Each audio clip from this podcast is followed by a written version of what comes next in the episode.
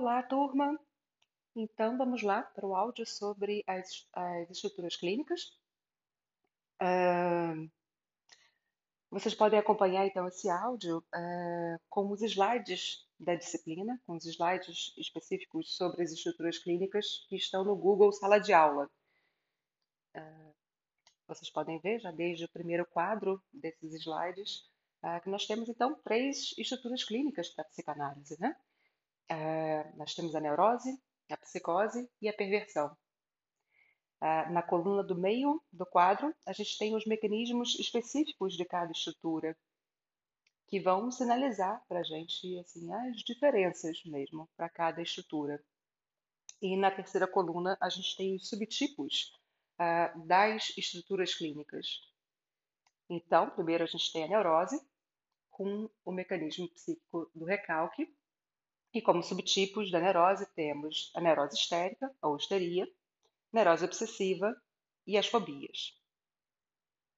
Já nas psicoses, a gente tem o mecanismo psíquico da rejeição, segundo assim, o conceito de Freud, é, rejeição. E na obra de Lacan, a gente tem o conceito de foraclusão. Eu vou trazer aqui para vocês é, é, um pouco sobre isso. E como subtipos das psicoses, principalmente, a gente tem as paranoias, a paranoia, a esquizofrenia uh, e a melancolia e transtorno bipolar de humor. Já na perversão, a gente tem uh, o mecanismo psíquico das, uh, da negação. Uh, e nela, nas perversões, como eu já adiantei para vocês em aula, a gente não tem tantas notícias a partir da clínica. Uh, então, por isso que eu até trago muito é, filmes, né, exemplos de, de filmes. Uh, o que é interessante é observar que.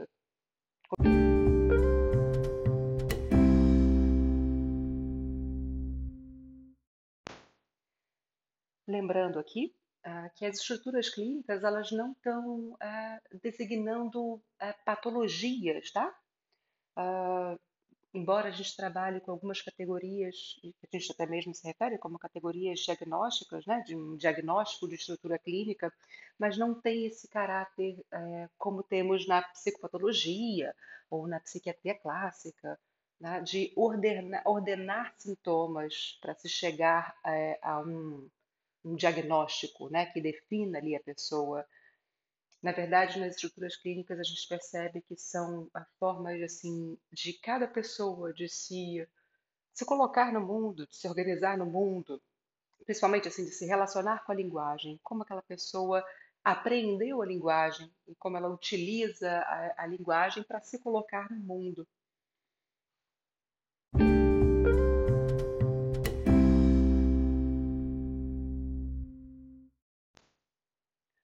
Para pensar nessas diferentes formas de se relacionar com o mundo, vamos pensar sobre o narcisismo, tá? Pegando aqui primeiro o conceito que Freud traz de narcisismo primário. O narcisismo primário é o investimento dos cuidadores sobre aquele bebê. Então, desde os adjetivos, eh, tudo que se utiliza para uh, se referir àquele bebê, tá? Uh, adjetivos, uh, qualidades, o nome próprio também, com certeza, uh, um certo lugar que aquela família, que aquele, uh, que aquela família designa para aquele novo ser que está integrando aquele núcleo familiar. Então, a gente pode pensar que na linguagem, no cuidado com esse bebê, a gente já está definindo ali um lugar para ele existir, um lugar no desejo de cada um daquela família. É como se, com esse conceito de narcisismo primário, o Freud estivesse apontando para a gente que é importante para que, que aquele bebê uh, se forme uh, e exista como um sujeito, é preciso que antes a gente possa uh, investir nesse bebê e um pouco, de certa forma, emprestando o nosso desejo para aquele bebê, emprestando esse lugar de existir. Então, que seja de, no primeiro momento, esse lugar de existir no meu desejo. Então, eu quero que esse bebê seja, é, tenha certa profissão, seja a de tal de tal forma, É, então, de início, aquele bebê só existe no desejo dos cuidadores. E o bebê vai recebendo notícias ah, sobre esse desejo, sobre que lugar esperam que ele, que ele ocupe, né? que lugar de fora esperam que ele ocupe. E o bebê, ao receber esse investimento de fora, ele passa a ser capaz de investir em si mesmo, que aí é aquela ideia uh, de criar uh, uma imagem de eu. A partir do momento que o bebê percebe como de fora ele é investido, ele passa é, a poder investir numa imagem que ele vai construindo aos poucos sobre si mesmo, que vai partir desse desejo dos outros. Então, vai partir dessas qualidades que os outros atribuem a esse bebê. Para que, ao mesmo tempo que o bebê vai aprendendo, vai recebendo esses estímulos de fora, esses lugares, através da linguagem, mas ele também vai acatando, claro, acatando é, muito do que esse mundo externo está trazendo sobre ele, mas também, ao mesmo tempo, se rebelando contra algumas dessas qualidades ou desses lugares que parecem estar designados a ele. E é assim que vai se constituindo uh, essa imagem de eu.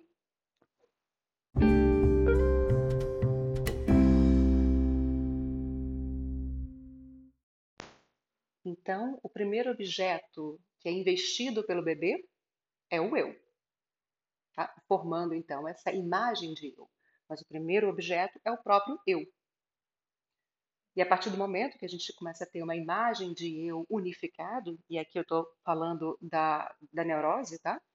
Mas a partir do momento que esse bebê tem essa imagem de eu unificado, ou seja, eu entendo até onde eu existo, até onde sou eu e onde começa o outro, eu, eu entendo qual é a minha forma o que, que eu sou, o que eu não quero ser, ainda que de início muito precariamente, mas isso vai se desenvolvendo. Então, nós temos aqui um, modelo de, de que o eu, então, é esse primeiro objeto que é investido pelo bebê. E, como um, né, num próximo momento, a gente vai ver a possibilidade é, de esse bebê começar a investir em objetos para fora do seu eu. Então, nesses objetos externos. E aqui a gente começa a falar então sobre narcisismo secundário, ah, que é não apenas, né, quando esse bebê começa a entender a diferenciação entre mundo interno e mundo externo, ou seja, o que é o seu eu e o que que é mundo externo, mas também quando ele começa a também receber, é, ampliar, na verdade, assim, o seu círculo social e começa a receber investimento de outras pessoas, como por exemplo quando ele vai tá, no seu esses locais, na, na escolinha, é, na creche, no, no, no parquinho. É, ele começa a escutar sobre a própria imagem dele, de outras pessoas. É, de certa forma, é aquele exemplo que eu trago muito, assim, de quando a professora da escolinha dá ou não dá uma estrelinha para essa criança, tá? A criança que está muito acostumada no seu convívio familiar, né, a receber muitos elogios e, e ser é, a sua majestade o bebê, tudo que aquela criança produz, é magnífico, é, chama muita atenção de todo mundo no entorno, mas quando chega na escolinha talvez não seja essa tanto a realidade. Né? Ela vai estar tá ali dividindo é, é espaço é, com outras crianças e tendo um outro tipo de, de ordenação, de organização do seu dia, enfim. E ela não vai ser talvez tão prioridade assim, nesse exemplo que eu estou trazendo. E isso poderia gerar uma frustração nesse bebê que está acostumado a receber, a ser tão é, valorizado o tempo todo. E talvez perceber que não vai ser da mesma forma na escola, isso poderia trazer uma frustração. Então aqui a gente já está falando sobre narcisismo secundário, que é, de certa forma, quando o mundo externo, confirma ou frustra a imagem que aquele bebê construiu do seu eu.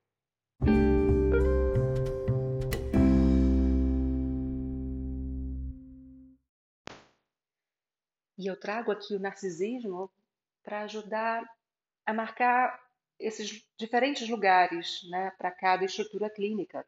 Uh, mostrar as diferenças, então, de se relacionar com o mundo externo, com a cultura, para cada estrutura clínica.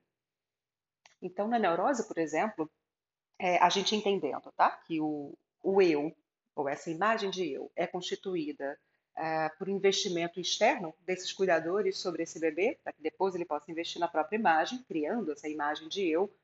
Uh, podemos entender que num cenário muito positivo, em que essa criança é investida muito positivamente por esses cuidadores, ela pode criar uma, uma, uma imagem de eu favorável que favoreça a uma autoestima satisfatória, vamos colocar assim. E na neurose, a gente vai trabalhar, por exemplo, a gente vai perceber sintomas é, muito ligados a inseguranças, que a gente poderia colocar assim como inseguranças narcísicas, mas é aquilo de que eu crio uma imagem, o bebê cria uma imagem de eu. de certa forma, ao longo de toda a vida, é, esse sujeito vai tentar é, estar à altura, vai buscar estar à altura dessa imagem que ele próprio criou de eu, a partir do que os outros investiram sobre ele.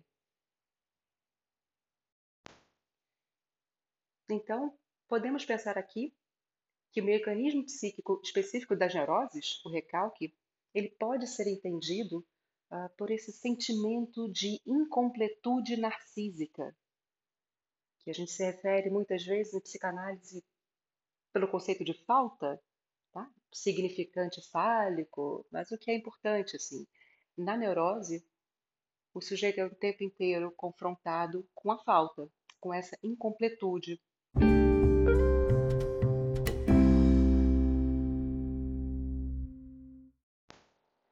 Enquanto que a gente observa, então, que o neurótico é capaz uh, de um pensamento abstrato e ele, inclusive, acaba produzindo muitos sintomas a partir de tudo aquilo que ele fantasia, que ele cria em seu imaginário.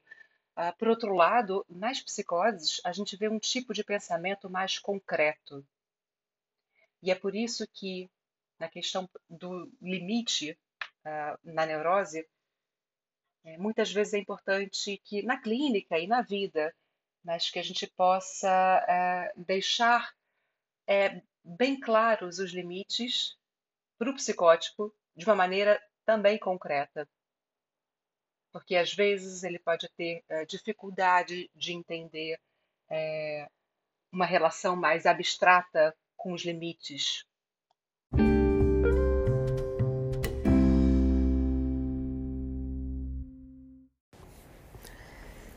Sobre os mecanismos psíquicos, é, a gente entende então pela psicanálise que temos o mecanismo psíquico do recalque para as neuroses, que é substituído pelo mecanismo psíquico da rejeição ou fora-clusão nas psicoses e a negação para as perversões. Ah, sobre se existe algum é, grau né, de recalque nas psicoses, por exemplo, ou até mesmo poderia se perguntar na, na, nas perversões. É, tem uma questão teórica interessante, assim, porque a gente viu isso em uma aula em que eu falei sobre processos primários e secundários. O que permite, por exemplo, até a fala, a elaboração através da fala, é, e a própria fala em si mesma, tá? É, é o recalque. É, a gente entende em psicanálise que é o recalque. Então, se a gente pensa que nas psicoses não existe recalque, então não haveria fala. Uh, menos ainda outras formas de elaboração através da fala. Uh, então, talvez fosse muito radical dizer que não há recalque nas psicoses, uh, mas, por outro lado, a gente prefere utilizar, então, o mecanismo psíquico da rejeição para falar das psicoses. É, poderíamos dizer, então, assim, que existe um, um, um recalque, uh, uma barreira de censura, né, que vai uh, chegar até o recalque muito porosa ou até precária.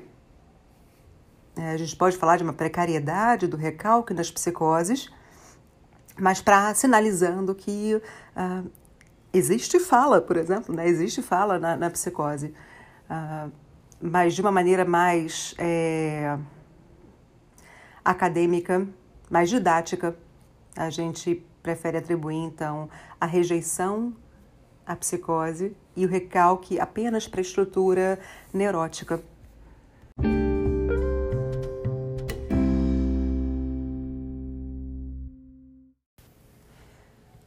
Vamos passar agora então para os subtipos das estruturas clínicas, focando aqui principalmente na neurose e na psicose. Uh, a neurose, então, temos três subtipos. São a neurose histérica ou histeria, a neurose obsessiva e as fobias. E aqui a gente pode usar um, um critério que o Freud traz uh, naqueles textos Neurose e Psicose e Perda da Realidade na Neurose e Psicose, em que o Freud traz assim como se formam os sintomas na neurose e na psicose. E no caso da, da, das neuroses, primeiro, mais especificamente, da histeria, o Freud vai dizer então que o afeto traumático que estava ligado, então, o afeto que estava ligado à ideia traumática, melhor colocando, esse afeto na histeria, ele é descarregado na, no corpo, na soma, né? Então, provocando assim os sintomas é, de conversão, por exemplo. E a gente poderia pensar também, para não reduzir a histeria apenas a sintomas é, no corpo de conversão, a gente pode pensar também naqueles exemplos que mencionamos é, de pessoas que são muito demandantes, por exemplo, é, que esperam muito do outro como uma forma assim de, de até de validação da própria imagem, uh, de, de, quem a pessoa é, ela precisa de uma confirmação de fora uh, para atribuir valor à sua própria imagem de eu. Então, por isso que ela está sempre demandando do outro. É, o Lacan coloca nessa hora assim que na histeria a gente tem uma, uma demanda que é insaciável. Insaciável porque nunca nada é suficiente. Nada é suficiente. Então ela demanda isso, depois aquilo e aquilo, e ela quer mais e mais e mais, é insaciável.